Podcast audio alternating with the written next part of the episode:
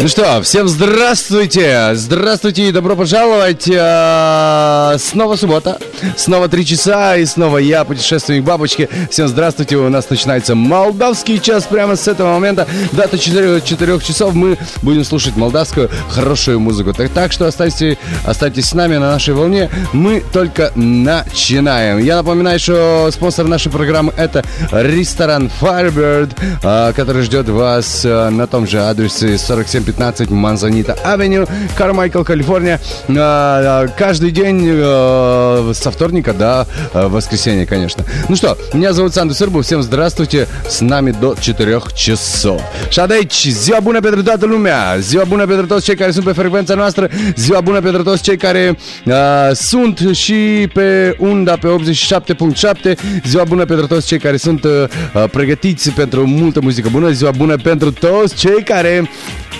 Astăzi sunt alături de noi și uh, mai ales uh, vor avea parte și de un invitat special astăzi. Despre cine e vorba uh, o să auziți în câteva momente. Uh, o să vă dau doar un mic indiciu. Este vorba de uh, o doamnă, așa, o doamnă foarte inovativă și cea care a adus pentru prima dată ceva nou aici în rândurile uh, comunității moldovenești și românești, desigur.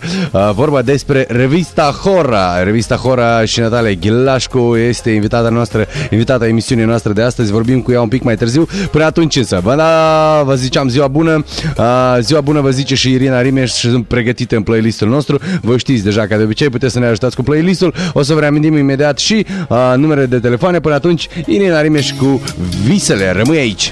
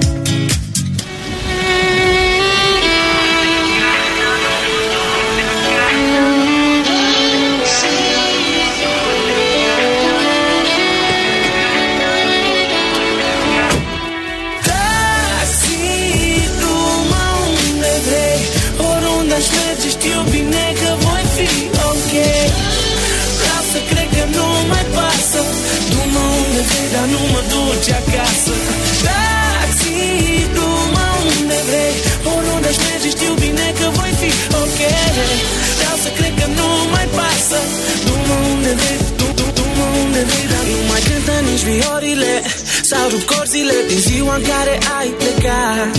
S-au ofilit și toate florile. S-au dus culorile Doamne, de când stau supărat.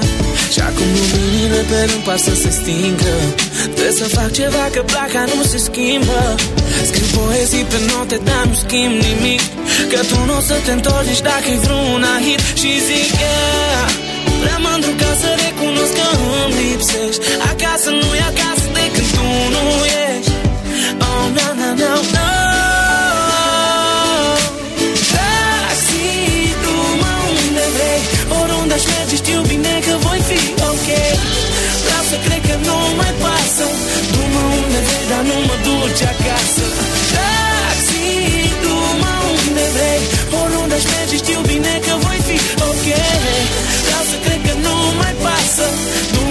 vrei, dar nu mă duci acasă. Toți banii pe care i am, dacă îi cheltui într-o zi Să cred că e mai bine. Fără tine m-aș minți. Rege pentru o oră sau poate jumate.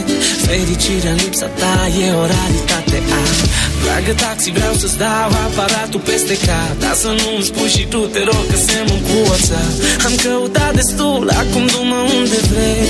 Că tot nu știu adresa ei. Și zic că Prea mândru ca să recunosc că îmi lipsești. Acasă nu e acasă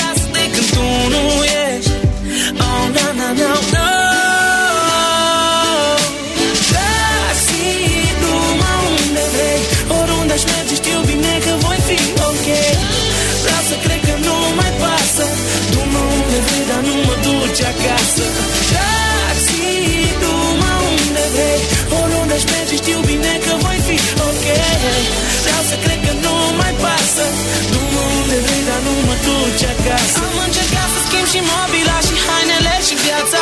Tot cu tine minte mă găsește dimineața. Nu pot sta aici, nu ne-am fost doi și acum doar eu. Prefer să o iau din club în club de parcă vreun tur. Am încercat să schimb și mobila și hainele și viața.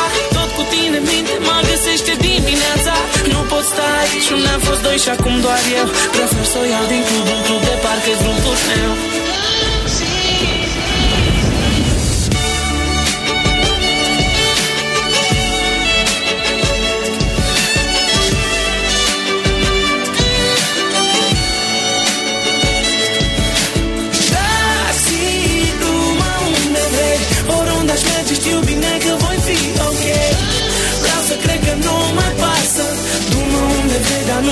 nu mă duci acasă. Taxi, du-mă unde vrei. Oriunde aș merge știu bine că voi fi ok. Vreau să cred că nu mai pasă.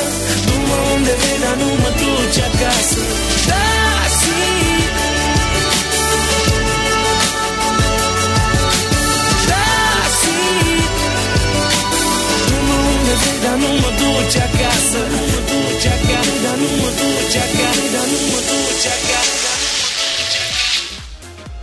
Du-mă unde vrei, dar nu mă duci acasă.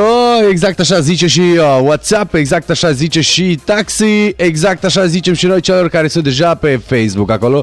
Uh, Am început un live pe Facebook uh, Pentru că spuneam astăzi avem invitați. Ziua bună încă o dată pentru toată lumea de aici Direct din uh, inima Californiei Direct din Sacramento. Noi începem uh, emisiunea noastră uh, Începem, începută deja. Uh, Ca de obicei, sâmbătă, papionul călător Ca de obicei, uh, aici până la ora 4 uh, Vom petrece împreună Spuneam, astăzi avem invitat, uh, invitat uh, despre cine e vorba, va fi în direct cu noi aici uh, uh, în studioul, va fi Natalia Ghilașcu, uh, cea care ne va vorbi despre ce, ce înseamnă revista Hora și despre ce uh, noutăți sau ce surprize ne pregătește ea. Deja avem pe fundal acolo pentru cei care pot să vadă, uh, pot să vadă desigur pe uh, aplicația noastră pe care o puteți găsi, aplicația EdnoFM, o puteți scoate de pe Play Store sau Apple Store. Așa. Bun, uh, imediat o să-i salutăm și pe cei care sunt deja pe, uh, pe live-ul nostru pe Facebook. Până atunci reamintim număr de telefon pentru cei care o să vrea să vă au întrebări. Uh, au întrebări pentru Natalia Ghilașcu, spuneam, ea va fi în studioul, uh, va fi în direct cu noi aici în, uh, în câteva momente, în câteva minute. Până atunci reamintim număr de telefon 916 500 7877 și 916 900 6070 este numărul de telefon pentru mesaje. Dacă sunteți aici într-un uh, în orice colț al Americii. Iar dacă sunteți în orice colț al lumii, desigur ne puteți uh, scrie pe aplicația noastră sau deja pe Facebook. Uh, sper că nu se sperie foarte mult lumea de mine acolo pe Facebook pentru că am un ochi un pic mai roșu astăzi, așa un pic mai groaznic. Uh, sper să nu fiu foarte rău, chiar dacă ochiul ăsta e mai potrivit atunci când e, uh, când e Halloween. Bun, hai să salutăm pe, pe cine avem noi pe Facebook acolo, sau salutăm pe prietenii noștri, cei care ne urmăresc. Așa, Dorin Sochircă e cu noi. Roy. Vasile Rusu, la fel, Ion Gudumac, uh, salutare, uh, salutare Slava, Simon, hello Simon, uh, cine e? Vica Ciobanu este la fel cu noi, îl salutăm, uh, pentru cine, pentru cine încă transmitem. Uh, băieți, Natalia Ghilașcu deja ne urmărește, imediat uh, o să fim în direct cu Natalia, uh, vă spuneam, noroc din San Francisco, ne salută uh, Victor Ciobanu, uh, salutări primim încă și din uh, Wine tasting în toi, Vic Ciobanu, băieții de la Delax îmi dă, uh, fac uh, așa degustare de degustări de vinuri foarte bine. Ioan Golban, la fel, salutare Vermont, Oxana Acciu, salutare, ne bucurăm. Bun, uh, o, să dăm, uh, o să dăm citire mesajelor și saluturilor, chiar dacă așteptăm să ne scriți acolo pe, pe live-ul nostru, să ne scriți uh, dacă doriți să ascultați o melodie, ceva anume, sau dacă doriți să salutați pe cineva din orice colț al lumii. Uh, așa, ne salută din Montreal Valeriu Ichim. Irlanda ne salută foarte mulți moldoveni acolo din Dumitreni în Irlanda. Uh, San Diego la fel este Tatiana, salutare, sper să aveți o vacanță plăcută. Sunt sigur că aveți o vacanță plăcută acolo. Așa, bun, playlistul nostru spuneam pregătit, uh, eu zic să mergem cu cine mergem, mergem, mergem, mergem, uh, imediat uh, vedem uh, cineva, așa, oh, Valentin Nică, un pahar cu vin. Bă, place piesa asta, place piesa asta, mai ales că are un ritm foarte bun. Uh, bun, mergem cu un pahar cu vin, după care revenim, spuneam, uh, Natalia Ghilașcu va fi și ea în studioul nostru aici, așa că rămâneți, rămâneți pe frecvența noastră, rămâneți pe live-ul nostru. Eu sunt Sandu Sârbu, tot eu papionul călător. Să aveți o zi cât se poate de frumoasă, cu un pahar cu vin și o plăcințică, dacă se poate în boxe.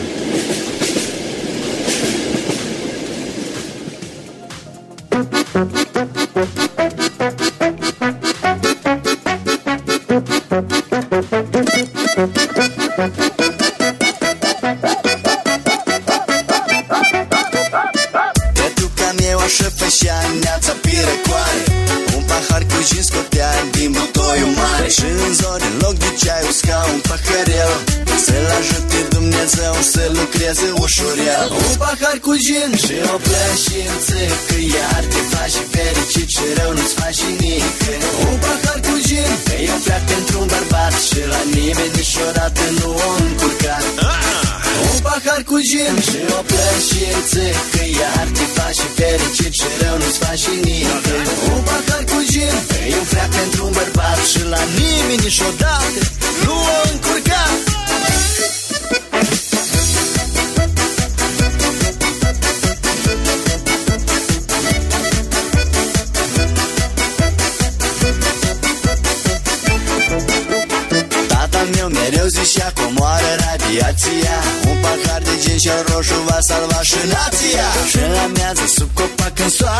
soarele prăjește Un pahar cu gin și or susuși îi omenește Un pahar cu gin și o plășință Că iar te faci fericit și rău nu-ți faci nimic Un pahar cu gin e un fleac pentru un bărbat Și la nimeni niciodată nu o încurcat un pahar cu gin și o plășință Că iar te faci fericit și rău nu-ți faci nimic Un pahar cu gin E un fleac pentru un bărbat Și la nimeni niciodată nu o încurca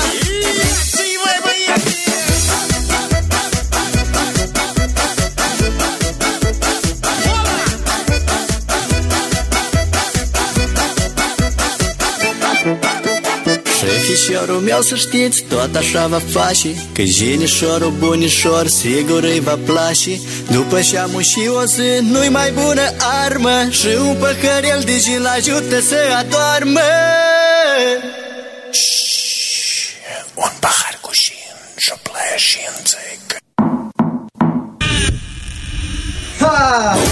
cu gin. Și o plăși în țec Că iar te faci fericit și rău nu-ți faci nică Un pahar cu gin că eu pleac într-un bărbat Și la nimeni niciodată nu o încurca. Un pahar cu gin și o plăși în țec Că iar te faci fericit și rău nu-ți faci nică Un pahar cu gin că eu pleac într-un bărbat Și la nimeni niciodată nu o încurca. Un pahar cu gin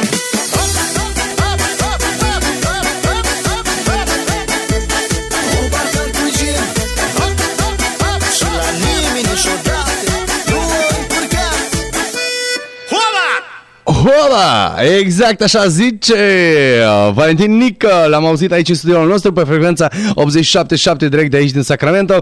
Uh, Eu zic repede Salutăm pe cei care sunt pe Facebook. Nicolae Damaschin, salutare, bună ziua. Uh, Privet Andrei Uh, Așa, pot să comand o piesă Ne întreabă Jora Cardan. Sigur că se poate, chiar vă rugăm. Așa uh, Cine încă? Sergiu ne salută Dimitri, salutăm Anastasia Comadra din uh, Dallas, Texas. Salutare uh, Vadim Rotar Salutări din Irak, ne privește lumea. Foarte bine. O, Gia, mâncați-aș dulceața. Mm, foarte bună frază, numai că nu știm cine cântă. Bun, cu toate astea, noi spuneam că astăzi uh, o să ne întoarcem la live-ul nostru pe Facebook, uh, o să fie și mai interesant dacă, uh, dacă o să punem aici uh, alături de noi și pe cea care spuneam că astăzi este invitata noastră, cea care uh, o să ne spună mult mai multe despre, despre un fenomen care se întâmplă ultimul timp, un fenomen foarte frumos, zic eu, un fenomen care era așteptat și trebuia să fie. Uh, Natalia, ești aici cu noi? Salut, Sandu, salut! Salut! Mersi de invitație. Mă, pa, îmi pare bine să te aud. Îmi pare bine să te aud în, uh, în, uh, în căștile mele. Sper că se aude și în boxe. Uh, tu cum ne auzi? Ne auzi foarte bine? Da, vă aud Super. perfect. uh, Fără rezonanță, probabil că rezonanța va apărea după emisiune. Super. Natalia, uh, eu chiar mă bucur. Am, am încercat să fac o mică introducere așa, dar eu cred că tu ești cea care o să poți să ne spui mult mai multe despre uh, acest fenomen frumos, despre această revistă, despre, uh, uh, despre um, tot ce se întâmplă cu revista Hora și ce reprezintă revista Hora sau uh, familia Hora. De, nu știu, cum a apărut această idee. Zim, hai întâi de toate, spunem, uh, să începem așa cu o mică introducere. Tu ești în Statele Unite ale Americii de cât timp? A, da, deci să începem un pic uh, despre mine, pentru că probabil că lumea nu prea mă cunoaște aici în state. Sunt venit doar de trei ani, uh, dintre care uh, un an jumătate am fost în uh, Arizona, unde am, am făcut studii la Cronkite School of Journalism și acum sunt în uh, Los Angeles, uh, am pornit uh, acest minunat proiect uh, media, o comunitate pentru uh, români, moldoveni, toți care vorbesc limba română, uh, să o simtă aici ca acasă, practic. Uh, sunt venit, uh, deci, uh, după studii și am, uh, am decis să rămân aici pentru că uh, am avut uh, și marele, o, cum să zic, uh, vis de a găsi uh, persoana iubită și aici m-am căsătorit. Practic, Statele Unite ale Americii a devenit uh, o țară de suflet. Uh, uh, sigur că inima mea este acolo unde te simți fericit și uh, asta e. Uh, Dacă vreți să aflați mai multe despre Hora, chiar mă bucur că am această ocazie să uh, vorbim despre proiectul meu de suflet, uh, pentru că fiind în uh, Statele Unite ale Americii am întâlnit foarte multă lume bună, uh, lume care vrea să împărtășească o Mai, anumită mai luat, istorie. stai, stai, stai, stai, că mai luat, Uh, mai luat foarte repede, ai plecat prea departe. Deci, de trei ani aici în Statele Unite, deja în Los Angeles. Când ți-a venit ideea cu revista Hora? A venit uh, m, chiar pe 31 august, uh, când uh, deja a fost lansată, practic cu o lună înainte de asta. Uh, m-am gândit că um, ar fi o idee super să unim comunitatea uh, noastră și să fim uh, uh, o comunitate mai unită, pentru că suntem atât de departe de casă. Uh, și uh, America este o țară atât de, de mare, unde uh, practic fiecare își organizează propriile evenimente în, uh, în cercurile sale. Dar uh, ideea HOR a venit pentru ca să facem uh, această comunitate plină de spirit și pentru că uh, este un, un joc atât de încins, ne-am gândit de ce nu să împingem uh, uh, o HOR aici în Statele Unite ale Americii. Tot așa ca cea de acasă, dar poate un pic mai mare, că SUA este mai mare, nu? Frumos, o horă cu toți, cu toți moldovenii și nu doar cu toți românii de aici din, din Statele Unite ale Americii. Bine, uh, ai pe cineva, sunt sigur că ai o echipă care te ajută, care uh, lucrați. Uh, revista iese odată la cât timp? Uh, revista este o dată în lună, este o revistă lunară, uh, dar uh, practic toate istoriile uh, le publicăm online pe horainamerica.com, un site pe care l-am uh, dezvoltat un pic mai târziu, că nu știam uh, unde va uh, unde va zbura această idee și cum va fi prins în aer de către uh, moldovenii și românii de aici din uh, SUA. Dar uh, după șase, șapte luni am văzut că este un uh, mai mare interes uh, și pentru uh, partea online și am zis să, să dezvoltăm un site unde să uh, poată lumea să citească zilnic uh, noutăți, știri, uh, ce, ce practic este în revistă, de asemenea publicăm și pe site. Uh, și site-ul ne permite să fim uh, uh, mai actuale într-un fel, pentru că ceea ce uh, oferim uh, lunar uh, poate să mai uh, uh, uită sau uh, lumea uh, nu poate să acceseze uh, de fiecare dată și uite așa putem să fim prezenți practic zilnic uh, uh, și să putem difuza știri și noutăți uh, indifen- independent de revista tipar. Și Dacă, Uh, dacă omul avem își abonamente, dorește...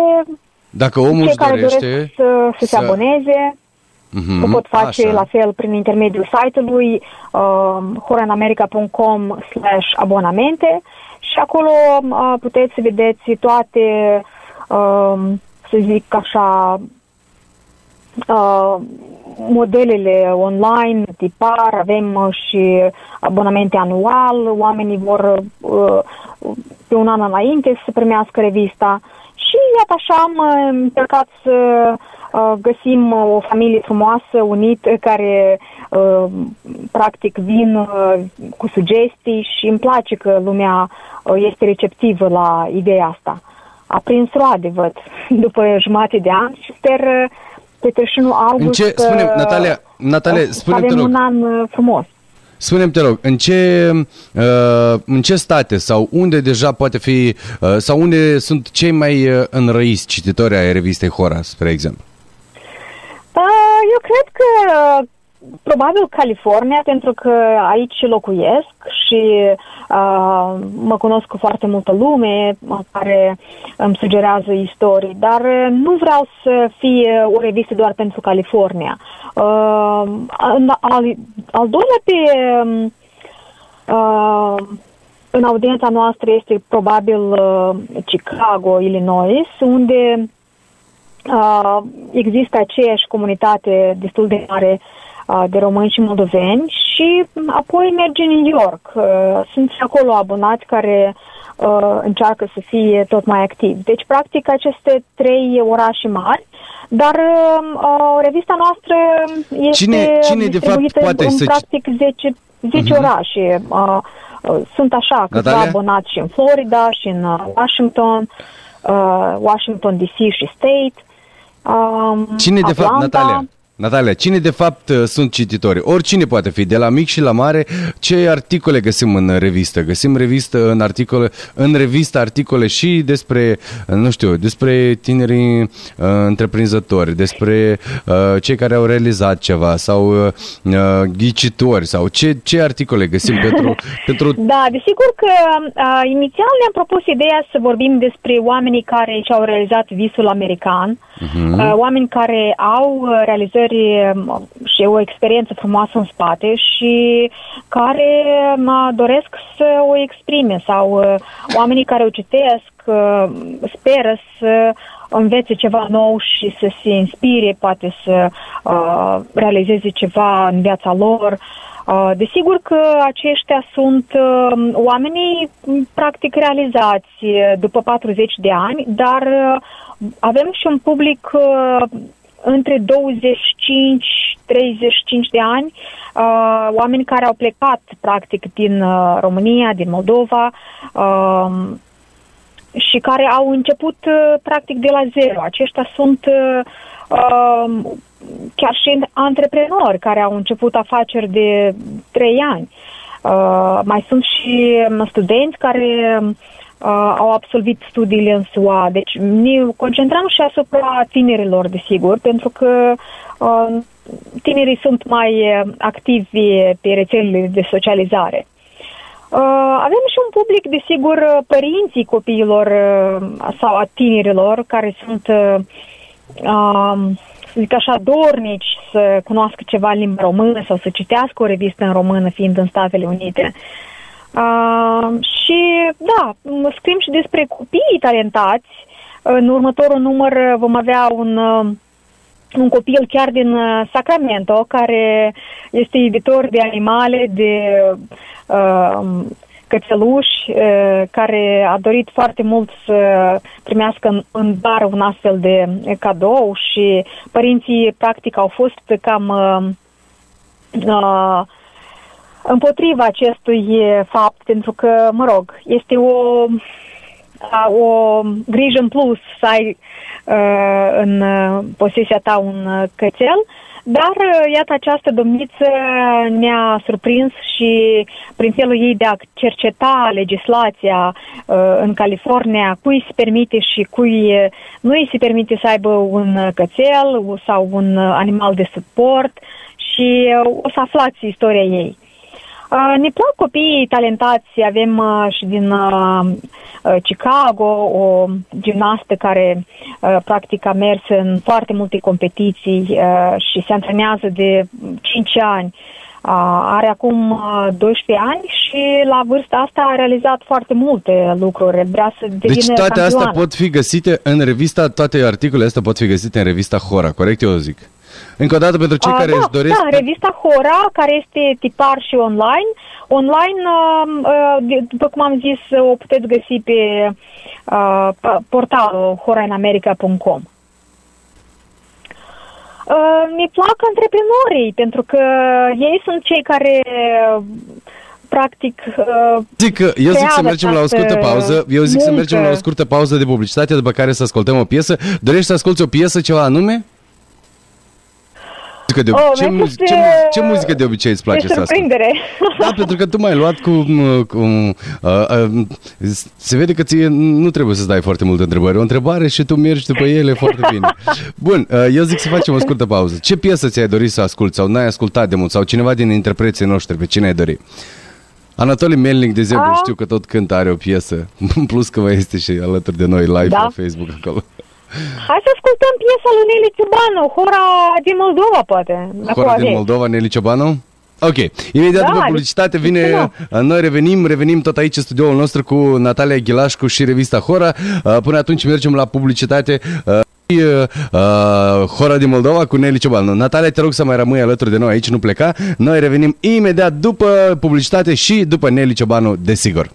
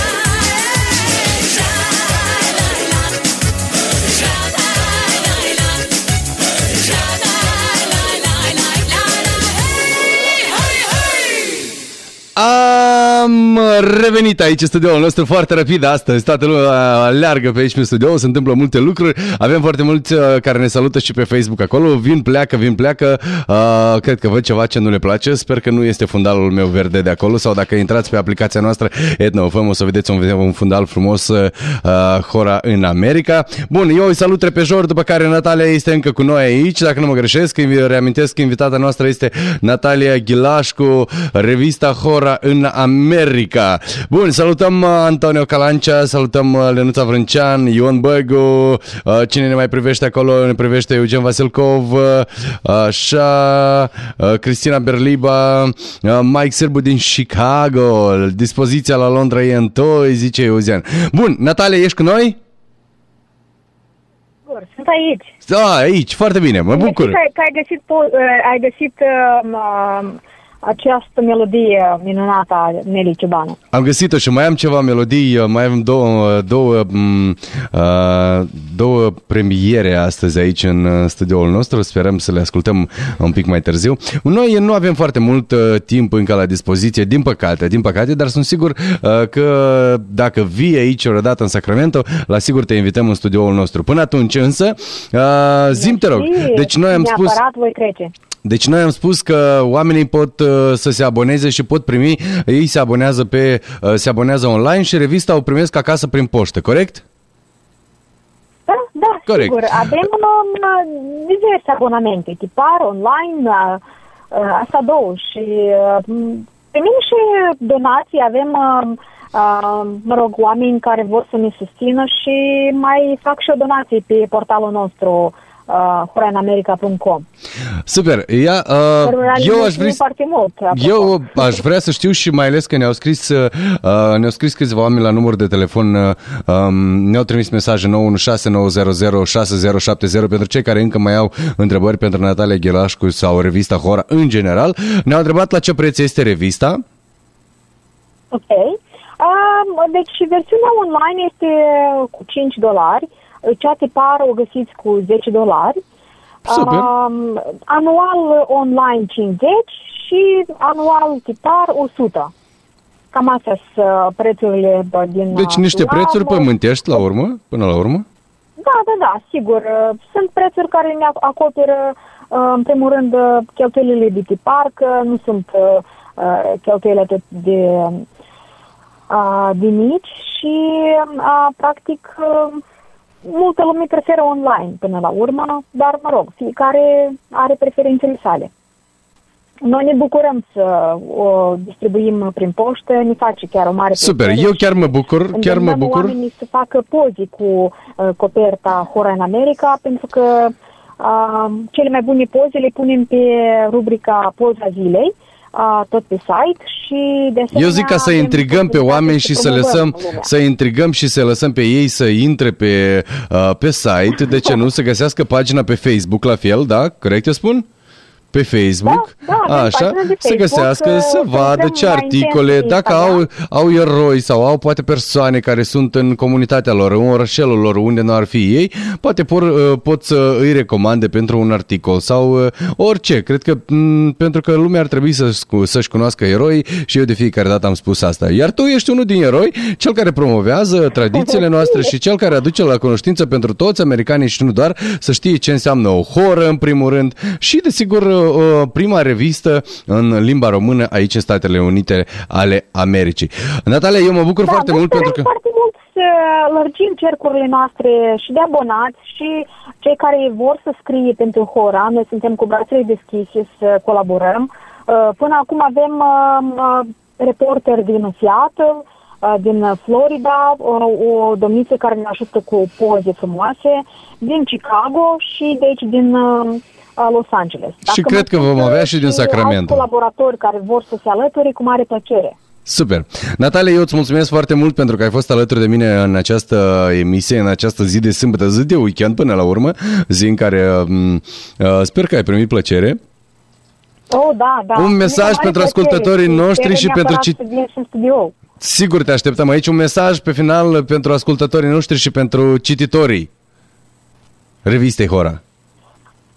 Mesajul meu final, uh, hai să zicem, uh, să facem o horă uh, mare în Statele Unite ale Americii, să ne mândrim cu ceea ce am adus noi de acasă, să nu uităm uh, tradițiile și vă urez tuturor uh, un Paște fericit, un Paște așa cum uh, uh, îl doriți, uh, plin de lumină, de uh, dragoste, iubire și uh, mult succes în toate. Să, să avem uh, o horă și um, următorii 10 ani Mulțumim frumos! uh, sper eu să, uh, uh, să dansăm uh, o horă mare pe, pe bune uh, și, uh, și în Chicago și în uh, Și în Sacramento, și în LA, și în San Los Francisco, Angeles, desigur. Și în Sacramento, exact.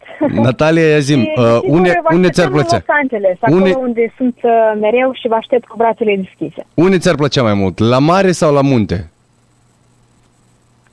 Uh, la mare, prea, practic, uh, merg în fiecare zi, că oceanul e alături la 20 de minute. Super. Um, Noi ne-am dorit așa, să la- mergem la mare și cred că mulți dintre cei care ne ascultă acum și-ar dori să meargă la mare. Exact așa la fel uh, și cei care o să ne interpreteze următoarea piesă. Noi îți mulțumim încă o dată, uh, îți urăm și ție uh, sărbători fericite, un weekend cât mai plăcut și ne auzim desigur. Mersi încă o dată! Super tare, mersi. La revedere! Dragii noștri, pentru toți cei care uh, ați fost, uh, ați auzit-o până acum pe Natalia Ghilașcu, cea care uh, uh, ne-a spus mult mai multe despre revista Hora, uh, cea care o să, o să mai auziți de ea și desigur o să, uh, dacă sunteți cu interesați să găsiți această revistă, unică revistă în uh, Statele Unite ale Americii, o puteți găsi pe Facebook și în doar și pe uh, site-ul revistei Hora. Bun, eu zic să mergem la mare împreună cu Anatole Melnic, dacă tot era Anatole Melnic acolo pe alături de noi pe live-ul nostru de pe Facebook, împreună cu Adi, la mare mergem toată lumea. Revenim imediat. Toată lumea, hai la mare. Ne luăm bagajele ca să umple plajele. Toată lumea, hai la mare. DJ, DJ La mare, la mare. Toată lumea, hai la mare. Ne luăm bagajele ca să umple plajele. Toată lumea, hai la mare. Ne luăm bagajele ca să umple plajele. Toată lumea, hai la mare. Omul ăsta mă pune să-i gândi mare. Dar e strict piesa, fii atent. Da? Uhu! Trăiesc în țara în care mare o găsesc numai pe hartă. Cu toată frica de avion la mine prima dată. Europa mă așteaptă în Brazilia campionatul Crimea. Anul ăsta forțat am amânat-o. Hotele, stele, piscina printre ele. Pițicoancele și berea, investițiile mele. Picioare, bikini, topless, mama mia. Atenție bărbații, e păcat să ți Și dacă ora târzi un an întreg știi bine ce ai de pierdut O mie de idei îți vin la întâmplare Și nu știi ce e de făcut. Ia primul tren ce duce până la litoral Și de aruncă mare Și de aruncă în cel mai tare, cel mai tare val La întâmplare. La mare, la mare Toată lumea hai la mare.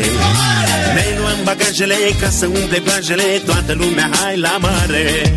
La mare, la mare Toată lumea hai la mare. Ne luăm bagajele ca să umple plajele Toată lumea hai la mare. Ne luăm bagajele ca să umple plajele Toată lumea hai la mare.